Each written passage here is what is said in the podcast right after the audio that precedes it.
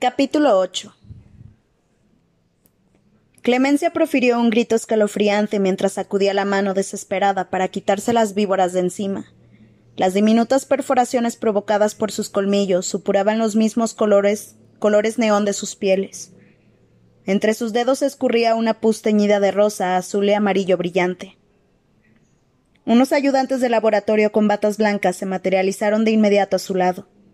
Dos de ellos inmovilizaron a Clemencia en el suelo, mientras un tercero le inyectaba un líquido negro con una amenazadora aguja hipodérmica. Los labios de la muchacha se volvieron morados, y a continuación, exangües, antes, antes de que perdiera el conocimiento. Los asistentes la acostaron en una camilla y se la llevaron. Coriolanos empezó a seguirlos, pero lo detuvo la voz de la doctora Gaul. Tú no, Snow. Quédate. Pero si ella tartamudeó. ¿Morirá? ¿Quién sabe? replicó la doctora Gaul, que había vuelto a meter una mano en el tanque y deslizaba los dedos nudosos sobre sus mascotas. Es evidente que su olor no estaba en las hojas, así que. ¿Escribiste la propuesta tú solo? Sí. No tenía sentido mentir. Mentir probablemente acababa de costarle la vida a Clemencia. Era evidente que se enfrentaba a una lunática a la que debería tratar con sumo cuidado. Bien, por fin la verdad. No me gustan los embusteros. ¿Qué son las mentiras sino intentos por ocultar algún tipo de debilidad? Como vuelva a ver esa faceta tuya, te apartaré del programa. Si el, si el decano te castiga por ello, no me interpondré en su camino. En su camino. ¿Quedó claro? Se envolvió una de las serpientes rosas alrededor de la muñeca como un brazalete y pareció quedarse admirándola. Muy, claro. Tu propuesta es buena, bien razonada y fácil de ejecutar. Voy a recomendarle a mi equipo que la revise e implemente una versión de la primera fase. De acuerdo, dijo Coriolanus, que no se atrevía a formular salvo la más insulsa de las, de las observaciones, rodeado como estaba de criaturas mortíferas que obedecían la voluntad de la doctora. La doctora Gaul se rió. Va, vete a casa. O a ver a tu amiga, si todavía queda algo de ella. Es la hora de mi leche con galletas. En su prisa por salir de allí, Coriolanus tropezó con un tanque lleno de lagartos, cuyos ocupantes se volvieron frenéticos. Se equivocó al doblar una esquina, después otra, y acabó en una macabra sección de laboratorio, cuyas vitrinas contenían humanos con partes animales injertadas en el cuerpo. Diminutos solanes de plumas alrededor del cuello, garras o incluso tentáculos en vez de dedos, y algo, agallas, tal vez, incrustados en el pecho. Su aspecto lo sobresaltó, y cuando algunos de ellos abrieron la boca para implorarle, comprendió que eran Avox. Sus gritos reverberaban y entrevió unas aves de pequeño tamaño posadas por encima de ellos. El término charlajo acudió a su memoria. Un somero capítulo en su clase sobre genética.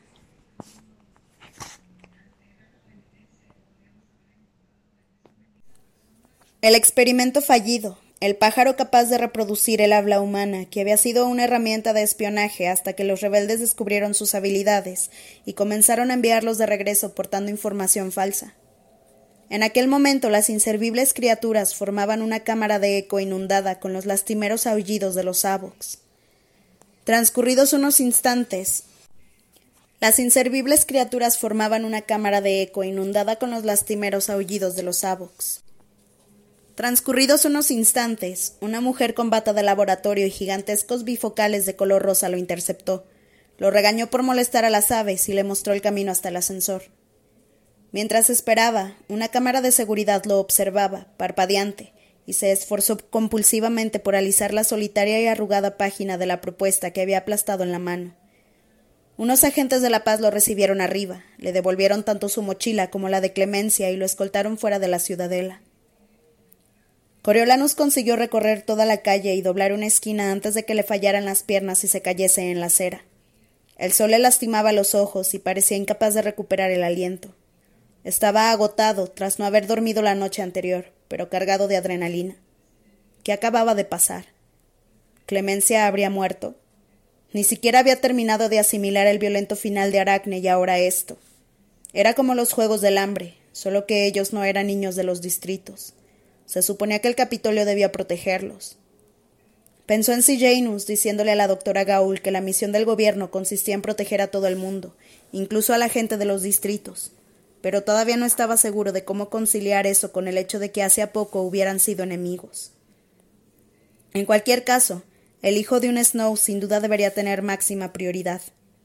Podría haber muerto si Clemencia hubiese escrito la propuesta en vez de él. Enterró la cabeza en las manos, desconcertado, furioso y sobre todo asustado. Lo atemorizaba la doctora Gaul, lo atemorizaba el Capitolio, lo atemorizaba todo. Si las personas que en teoría iban a protegerte estaban dispuestas a jugar con tu vida tan a la ligera, entonces ¿cómo sobrevivir?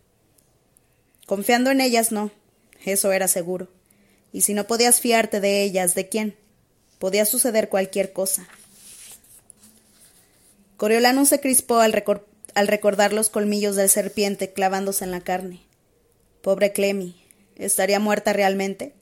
Y de ese modo tan espantoso. Si lo estaba, él tenía la culpa, por no haberla denunciado por mentirosa. La infracción se le antojaba minúscula, pero le echaría la culpa a la doctora Gaul por haberla encubierto. Si moría, se metería en un montón de problemas. Supuso que en caso de urgencia lo habitual sería un traslado al cercano hospital del Capitolio, por lo que empezó a correr en esa dirección. Una vez dentro del fresco vestíbulo, siguió los carteles hasta la sala de urgencias. Oyó los alaridos de clemencia en cuanto la puerta automática se hubo deslizado para franquearle la entrada, igual que cuando la mordieron las serpientes. Por lo menos seguía con vida. Le balbuceó algo a la enfermera del mostrador, que acertó a entender lo suficiente para permitirle ocupar una silla en el preciso instante en que le sobrevenía un mareo. Debía de ofrecer un aspecto espantoso, puesto que la mujer le llevó dos paquetes de galletas nutricionales y un vaso de limonada con gas, que Coriolanus intentó tomarse a sorbitos, pero terminó apurando de un trago, deseando que se lo rellenara. El azúcar le hizo sentir un poco mejor, aunque no tanto como para probar las galletas saladas que se guardó en el bolsillo. Para cuando el médico de guardia hubo salido de la parte trasera, el muchacho ya había vuelto a recuperar casi por completo el control de sí mismo. El doctor lo tranquilizó. No era la primera vez que trataban a una víctima de un accidente de laboratorio.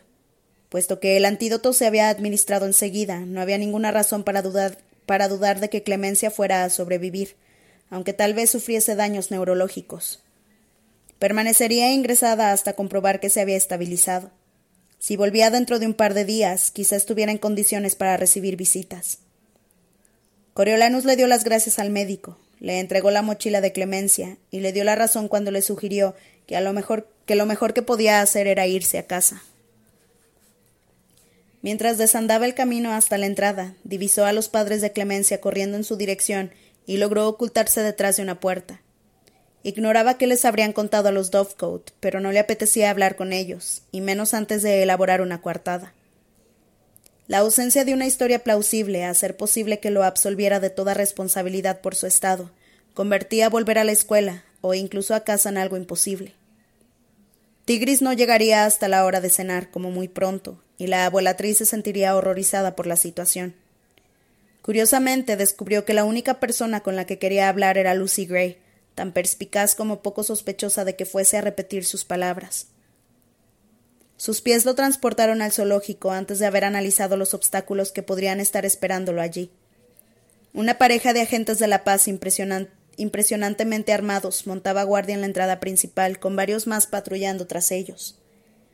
Al principio le indicaron por señas que se marchara. Tenían órdenes de no permitir que ningún visitante entrara en las instalaciones. Sin embargo, Coriolano sacó a relucir su condición de mentor momento en el cual algunos de ellos lo reconocieron como el chico que había intentado salvar a Aracne. Su celebridad bastó para convencerlos de llamar solicitando que se hiciera una excepción. Uno de los soldados habló directamente con la doctora Gaul, y Coriolanus pudo oír su característica mezcla de carcajada y graznido atronando en el teléfono, pese a encontrarse a varios metros de distancia. Recibió permiso para entrar acompañado de un agente de la paz, aunque solo durante unos instantes. El sendero que conducía a la casa de los monos todavía estaba sembrado de basura, recuerdo de la multitud que había salido huyendo en estampida de allí. Docenas de ratas correteaban de un lado a otro royendo los restos, desde trozos de, de comida putrefacta hasta zapatos perdidos a causa del pánico. Aunque el sol brillaba en lo alto, varios mapaches exploraban los alrededores, afanando desperdicios con sus diestras manitas. Uno de ellos se dedicaba a mordisquear una rata muerta y amenazaba a los demás para que no se acercaran. Este no es el zoológico que yo recordaba, se lamentó el agente de la paz. Aquí solo hay niños enjaulados y alimañas campando a sus anchas. Repartidos a lo largo del camino, Coriolanus vio unos pequeños recipientes llenos de polvo blanco encajados bajo los peñascos o apoyados contra las paredes. Se acordaba del veneno empleado por el Capitolio durante el asedio, un tiempo durante el cual los alimentos escaseaban tanto como abundaban las ratas. Los seres humanos, sobre todo los muertos, se habían convertido en su dieta diaria. Durante la peor parte de aquella época, por supuesto, también las personas se habían comido entre ellas. Era absurdo sentirse superior a las ratas. ¿Eso es pesticida?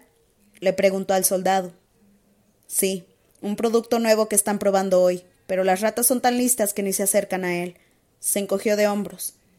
Es lo que nos proporcionaron para que nos apañemos. Dentro de la jaula los tributos, maniatados de nuevo, permanecían pegados a la pared del fondo u ocultos tras las formaciones rocosas, como si intentasen llamar la atención lo menos posible. Procura guardar las distancias, le advirtió la gente de la paz. No es probable que tu chica represente ninguna amenaza, pero quién sabe, podría agredirte otro. Quédate atrás donde no lleguen hasta ti. Coriolanos asintió con la cabeza y se dirigió a la roca de costumbre, pero se quedó de pie tras ella. Aunque no se sintiese amenazado por los tributos, eran el menor de sus problemas. Tampoco quería darle más excusas al decano Highbottom para que lo castigara. No localizó a Lucy Gray a la primera. Después estableció contacto visual con Jessop, que estaba sentado con la espalda apoyada en la pared del fondo, presionando contra su cuello lo que parecía ser el pañuelo de Snow. Jessop le, le propinó una sacudida al bulto que tenía a su lado, y Lucy Gray se sentó de golpe sobresaltada. Dio la impresión de sentirse desorientada por unos instantes. Cuando vio a Coriolanus, se restregó los ojos somnolientos y se peinó con los dedos el cabello suelto hacia atrás. Perdió el equilibrio al incorporarse y se estiró para apoyarse en el brazo de Jessop. Todavía con paso inestable, empezó a cruzar la jaula en su dirección, arrastrando las cadenas con ella. Se debería al calor, al trauma del asesinato, al hambre. Puesto que el Capitolio no estaba alimentando a los tributos, la muchacha no debía de haber vuelto a probar bocado desde la muerte de Aracne, cuando vomitó la apreciada comida de la multitud, y probablemente el pudín de pan y la manzana del desayuno también de modo que llevaba casi cinco días resistiendo con un sándwich de pastel de carne y una ciruela. Coriolanos tendría que ingeniárselas para proporcionarle algo de sustento, aunque fuese sopa de col. Cuando Lucy Gray hubo cruzado el foso sin agua, el muchacho la frenó levantando una mano. Lo siento, no nos permiten estar más cerca. Ella se detuvo a escasos metros de los barrotes. Me sorprende que te hayan dejado entrar siquiera. Su garganta, su piel, su pelo, todo parecía reseco por el abrasador sol de la tarde. Una fea magulladura en el brazo que no estaba allí la noche anterior. ¿Quién la habría golpeado? ¿Otro tributo o un guardia? No pretendía despertarte, se disculpó. Lucy Gray se encogió de hombros. No te preocupes. Jessop y yo nos turnamos para dormir. A las ratas del Capitolio les gusta la gente. ¿Las ratas están intentando comérselos? preguntó Coriolanus, repugnado por la idea. Bueno, algo mordió el cuello a Jessop la primera noche que pasamos aquí. Estaba demasiado oscuro para ver qué era, pero dijo haber notado una cosa peluda. Y anoche algo se me deslizó por la pierna. Apuntó a un contenedor lleno de polvo blanco que había junto a los barrotes. La porquería esa no sirve de nada. A Coriolano se le apareció la espantosa imagen de la chica sepultada bajo una manada de ratas. Aquello aniquiló los últimos restos de resistencia que le quedaban y lo engulló la desesperación. Por ella, por él mismo, por los dos. Lucy Gray, cuánto lo siento. Siento muchísimo todo esto. No es culpa tuya. Debes de odiarme. Deberías. Yo me odiaría. No te odio. Los Juegos del Hambre no son idea tuya pero participo en ello. Estoy contribuyendo a que se celebren. Coriolanus agachó la cabeza avergonzado. Debería hacer como si Janus e intentar abandonar. No, por favor no lo hagas. No me dejes pasar por esto yo sola. La muchacha dio un paso hacia él y estuvo a punto de desmayarse. Cerró las manos en torno a los barrotes y se dejó resbalar hasta el suelo. Desoyendo la advertencia del guardia, Coriolano saltó impulsivamente por encima de la roca y se acuclilló frente a ella. ¿Estás bien? La muchacha asintió al otro lado de la reja, aunque no daba la impresión de estar bien en absoluto. Coriolanos quería contarle lo del susto con las serpientes y el coqueteo con la muerte de Clemencia. Pensaba pedirle consejo, pero todo aquello palidecía en comparación con su situación. Se acordó de las galletas que le había dado la enfermera y rebuscó con torpeza los paquetes arrugados en su bolsillo. Te traje esto. No son muy grandes, pero sí nutritivas. Sonaba como un majadero. ¿Qué le importaba a ella el valor nutricional de esas galletas? Comprendió que se limitaba a repetir como un loro las palabras de sus maestros durante la guerra, cuando uno de los incentivos para ir a la escuela eran los comestibles gratuitos que les proporcionaba el gobierno. Aquellas galletas saladas, arenosas e insulsas, empujadas con agua, eran todo cuanto comían en todo el día algunos de los niños. Recordó sus manitas engarfiadas como garras sobre los envoltorios, así como los subsiguientes crujidos desesperados que emitían al masticar. Lucy Gray abrió de inmediato uno de los envoltorios y se metió en la boca una de las dos galletas, mordiendo y tragando con dificultad aquel bocado reseco. Se llevó una mano al estómago, exhaló un suspiro y se comió la segunda más despacio. El alimento parecía haber restaurado en parte su concentración, y cuando habló de nuevo su voz sonó más calmada. Gracias, dijo. Esto está mejor. Cómete el resto. La apremió Coriolanus, señalando el segundo paquete con un ademán. Ella sacudió la cabeza. No, las guardaré para Yeso. Ahora es mi aliado. ¿Tu aliado? Coriolanus estaba desconcertado. ¿Cómo se podía tener un aliado en los Juegos del Hambre? Ajá. Los tributos del Distrito 12 caerán en equipo, dijo Lucy Gray. No es ninguna lumbrera, pero sí fuerte como un toro. Dos galletas parecían un pequeño precio a pagar por la protección de Yeso. Te conseguiré más comida en cuanto pueda. Al público se le permitirá enviar comida al estadio, ya es oficial. Eso estaría bien. Más comida estaría bien. La muchacha inclinó la cabeza hacia adelante y la apoyó en los barrotes. En ese caso, como me sugeriste, tendría sentido cantar, hacer que la gente quiera ayudarme. En la entrevista, podrías volver a cantar esa canción sobre el valle. Tal vez. Lucy Gray arrugó el entrecejo pensativa. ¿La retransmitirán para todo Panem o solo en el Capitolio? Para todo Panem, creo, aunque no recibirá nada de los distritos. Tampoco lo esperaba. No lo decía por eso. En cualquier caso, a lo mejor canto. Sonaría mejor si me acompañase una guitarra o algo parecido. Puedo buscarte una. Como si los Snow tuvieran algún instrumento musical salvo por el himno diario de la abuelatriz y las ya casi olvidadas canciones de cuna de su madre. La música había brillado por su ausencia en su vida hasta que apareció Lucy Gray. Rara vez escuchaba la emisora del Capitolio, en la cual reproducían principalmente marchas marciales y temas propagandísticos. Todos le sonaban igual. ¡Ey! El agente de la paz le indicó que se alejara del sendero. Demasiado cerca. De todas formas se ha acabado el tiempo. Coriolano se puso de pie. Será mejor que me marche si quiero que vuelvan a dejarme pasar. Claro, lo entiendo. Y gracias, por las galletas y por todo, dijo Lucy Gray agarrándose a los barrotes para levantarse con dificultad. El muchacho introdujo el brazo entre los barrotes para ayudarla. No es nada.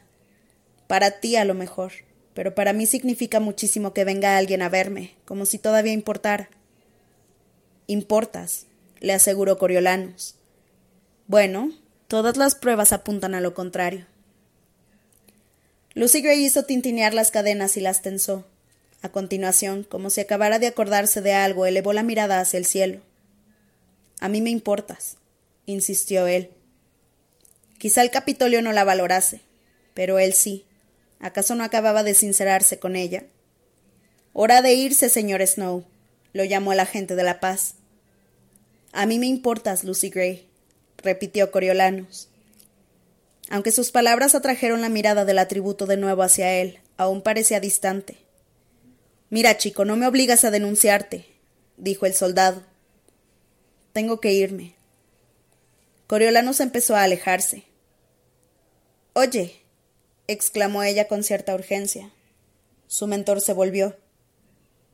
Oye, quiero que sepas que en realidad no creo que estés aquí ni por las notas ni por la gloria.